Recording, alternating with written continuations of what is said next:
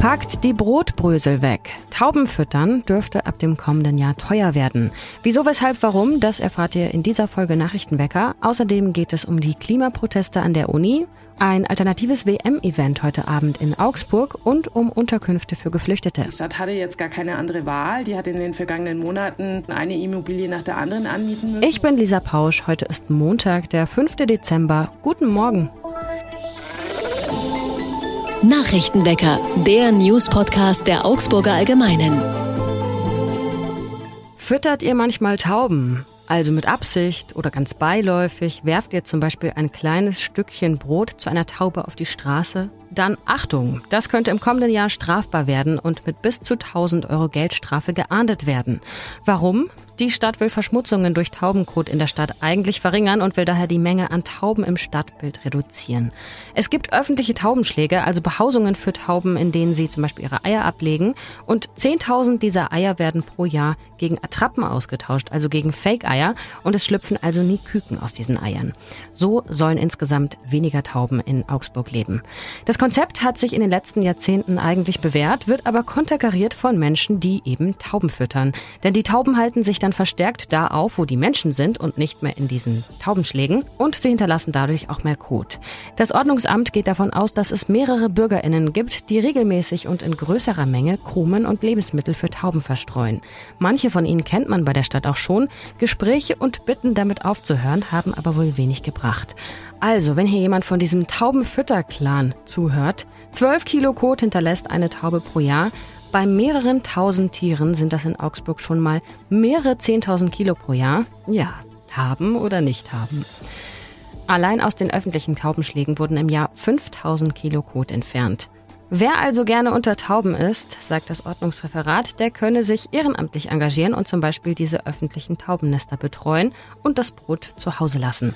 Am kommenden Mittwoch will der Ordnungsausschuss des Stadtrats über ein Verbot entscheiden. Es soll, wenn dann aber erst am 1. April in Kraft treten. Auch um den wild gefütterten Tauben keine Umgewöhnung im Winter zuzumuten, heißt es. Bis dahin haben also alle TaubenfütterInnen unter uns und unter euch noch Zeit, sich ein neues Hobby zu suchen.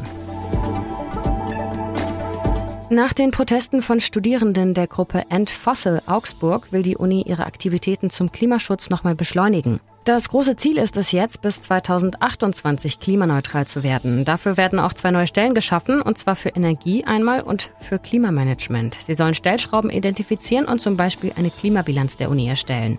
Am 14. Dezember will die Universitätsleitung einen Antrag einbringen, mit dem sich die Uni zu diesem Ziel bis 2028 eben verpflichtet. Aktuell bezieht die Universität nach eigenen Angaben zu 100 Prozent Energie aus erneuerbaren Energien. Ansonsten setzt man auf Fernwärme von den Stadtwerken Augsburg und die kommen zu rund 20 Prozent aus Biomasse, zu 30 Prozent aus Müllverbrennung und zu rund 50 Prozent aus dem fossilen Brennstoff Gas. Die Aktivistinnen von End Fossil Augsburg hatten am Freitag ihre Forderung unterstrichen, dass die Uni schon bis 2027 klimaneutral werden soll. Sie nannten es skandalös, dass die Uni trotz ihres neuen Klimaresilienzzentrums bislang kein Konzept für ihre eigene Klimaneutralität öffentlich vorgelegt hat. Am Donnerstag findet an der Uni nun erstmal ein öffentliches Forum zur Klimagerechtigkeit statt. Den Hörsaal wollen die Aktivistinnen aber weiter besetzen und hoffen, dass sich möglichst alle Studierendenvertreter mit einem offiziellen Votum hinter ihre Forderungen stellen. Und noch eine Nachricht von der Uni Augsburg. Es wird nämlich angebaut. Die Biologie bekommt ein neues Gebäude. Im Süden des Campus auf einem Parkplatz zwischen der Physik und dem Innovationspark entsteht ein zweistöckiger Neubau. Es soll dort unter anderem zu chip-basierten Methoden geforscht werden, also zu Hightech-Verfahren. Gefördert wird das Projekt im Rahmen des Förderprogramms Hightech Agenda Bayern. Baubeginn für das Biologiegebäude ist im Frühjahr oder Sommer kommenden Jahres. Frühestens Ende kommenden Jahres könnte es also fertig sein. Dafür müssen auch 14 Bäume gefällt werden. Die sollen aber durch Neupflanzungen an anderen Stellen des Neubaus dann ersetzt werden. An der Hochschule für angewandte Wissenschaften wird am Campus am Brunnenlech schon gebaut. Die Studiengänge Data Science und Wirtschaftspsychologie sollen dort in einem nachhaltigen Gebäude mit Holzfassade und Solaranlagen auf dem Dach unterkommen. Und um die Parkplätze auf dem Campus zu erhalten, wird das Gebäude auf Stelzen gebaut. Wir schauen auf das Wetter für Augsburg. Am Morgen schneit es, am Nachmittag wird der Schnee immer mehr zu Regen und das bei Höchstwerten um 2 Grad. Die Woche geht bedeckt weiter mit Schnee und Schneeregen bei Temperaturen um 0 Grad. Die Stadt Augsburg überlegt, wie sie mehr Platz für Geflüchtete schaffen kann und will vorsorgen. Denn mehrere hundert Plätze in der Notunterkunft auf dem ehemaligen Fujitsu-Gelände könnten wegfallen, dann nämlich, wenn das Impfzentrum schließt. Mehr dazu weiß meine Kollegin Miriam Zissler. Hi Miriam. Hallo Lisa. Gib uns doch erstmal einen Überblick. Wie viele Plätze gibt es denn jetzt gerade für neu ankommende Geflüchtete in Augsburg, also in der Stadt Augsburg? Also es gibt die städtische Notunterkunft, die vor allem für die Geflüchteten aus der Ukraine da ist und die hat etwa 300 Plätze. Und dann gibt es eine Vielzahl von unterschiedlich großen dezentralen Einrichtungen der Stadt Augsburg, äh, wo ebenfalls Geflüchtete aus der Ukraine untergebracht sind. Insgesamt sind gerade in diesen Einrichtungen über 800 Ukrainer ja untergebracht. Und es gibt noch ein paar freie Plätze, oder?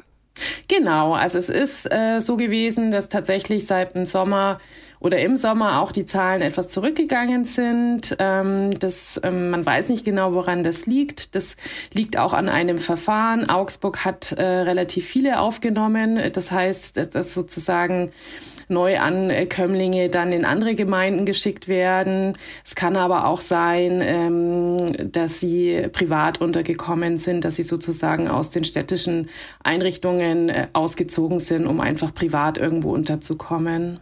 Kurz nach dem Ausbruch des Ukraine-Kriegs gab es für die Stadt Augsburg ja die Vorgabe, mehr als 1000 Plätze zur Verfügung zu stellen. Das habe ich in deinem Text gelesen.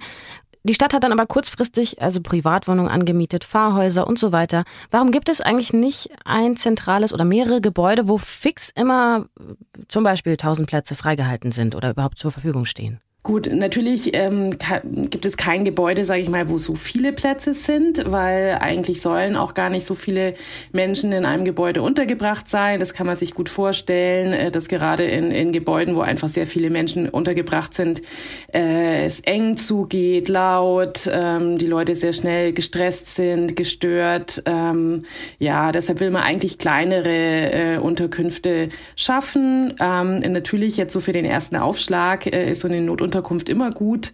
Man versucht dann natürlich, dass die Menschen dort nicht allzu lange leben müssen, aber wenn es einfach keine anderen Einrichtungen gibt, wo sie hinverlegt werden können, dann bleiben sie meist länger, als, als es äh, der Stadt und auch den, den Bewohnern dann selber lieb ist. Die Stadt hatte jetzt gar keine andere Wahl. Die hat in den vergangenen Monaten eine Immobilie nach der anderen anmieten müssen, um eben alle unterbringen zu können. Und ähm, da war natürlich, äh, konnte sie jetzt da nicht so schauen, wie groß die sind und so weiter und so fort. Und klar würde es dann Sinn machen, äh, womöglich eine, also eigene Einrichtungen zu bauen. Was plant die Stadt denn da jetzt ganz konkret? Momentan ist es so, dass es wohl wieder möglich wäre, selber Einrichtungen zu bauen. Das äh, muss natürlich auch vom Freistaat vorgegeben sein. Dann äh, muss natürlich die Stadt erstmal ein geeignetes Grundstück finden, was natürlich das Problem ist in Augsburg. Sie ist gerade in einer Phase, wo sie einfach unter den eigenen Grundstücken, also unter den städtischen Grundstücken, privaten äh, Grundstücken, aber auch und, äh, unter Grundstücken von sozialen Trägern äh, sucht, wo es vielleicht eine Möglichkeit gäbe, neu zu bauen. Es gibt also noch keine Strategie, um zu gucken, wir müssen jetzt A und B machen, damit wir ab dem kommenden Jahr immer 300, 400 Plätze in verschiedenen Gebäuden frei halten. Nee, das geht es, also das geht, geht nicht. Es war ja auch so nach der großen Flüchtlingswelle 2015. Klar hatte man damals auch sehr, sehr viele äh, Wohnungen und Häuser. Aber nachdem äh, dann ja die Flüchtlingszahlen wieder zurückgegangen sind, wurden natürlich ähm, auch die Mietverträge wieder aufgegeben. Ist natürlich so, man kann die ja nicht einfach äh, frei halten kostet wahnsinnig viel Geld und darauf warten, dass wieder neue kommen. Nur momentan mit Krisen, Konflikten ist es abzusehen, dass äh, eine gewisse Anzahl immer da ist. Auch der Krieg in der Ukraine ist ja wie es scheint, äh, lange noch nicht gelöst. Ähm, von daher müssen natürlich Möglichkeiten geschaffen werden. So ein Neubau ist natürlich auch nicht schnell umzusetzen. Es ist nur so, dass ähm, wenn die Stadt einen eigenen Bau hätte, dann könnte sie diese Belegungen besser planen. Jetzt haben ja zum Beispiel, um alle unterzubringen, die Einrichtungen enger belegen müssen. Das könnte die ganze Situation etwas entspannen. Danke, Miriam. Na bitte. Was sonst noch wichtig wird. Öl aus Russland darf ab heute nur noch in Ausnahmefällen in die Europäische Union importiert werden. Schon im Juni hatten die EU-Mitgliedstaaten Sanktionen beschlossen, es gab aber eben Übergangsfristen bis heute.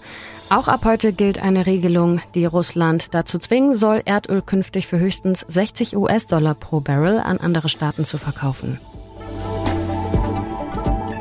Bundeswirtschaftsminister Robert Habeck ist derzeit in Namibia und Südafrika. In Namibia geht es unter anderem um die Zusammenarbeit beider Länder bei der Herstellung von grünem Wasserstoff. Außerdem um ein geplantes Aussöhnungsabkommen. Das Deutsche Reich war von 1884 bis 1915 Kolonialmacht, damals in Deutsch-Südwestafrika, und hatte die Aufstände der Bevölkerung brutal niedergeschlagen. Und Außenministerin Annalena Baerbock ist ab heute für zwei Tage in Indien. Dort will sie unter anderem über den russischen Angriffskrieg in der Ukraine sprechen. Indien hält sich in dem Krieg bisher neutral und trägt etwa die westlichen Sanktionen gegen Russland nicht mit.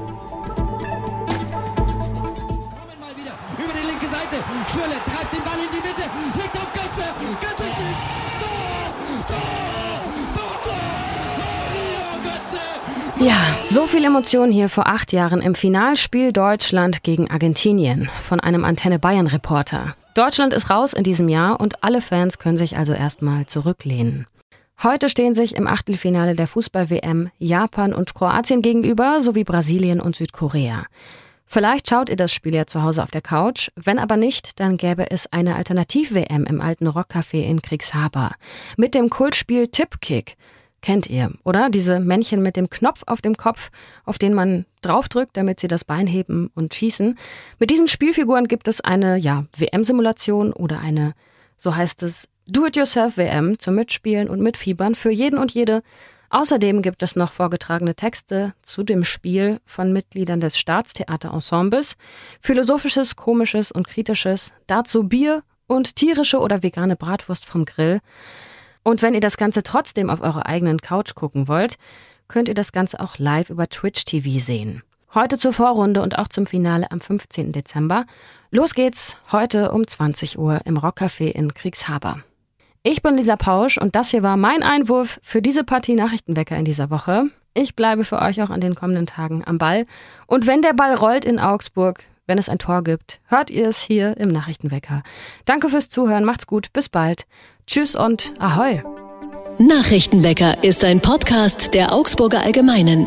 Alles, was in Augsburg wichtig ist, findet ihr auch in den Show Notes und auf augsburger-allgemeine.de.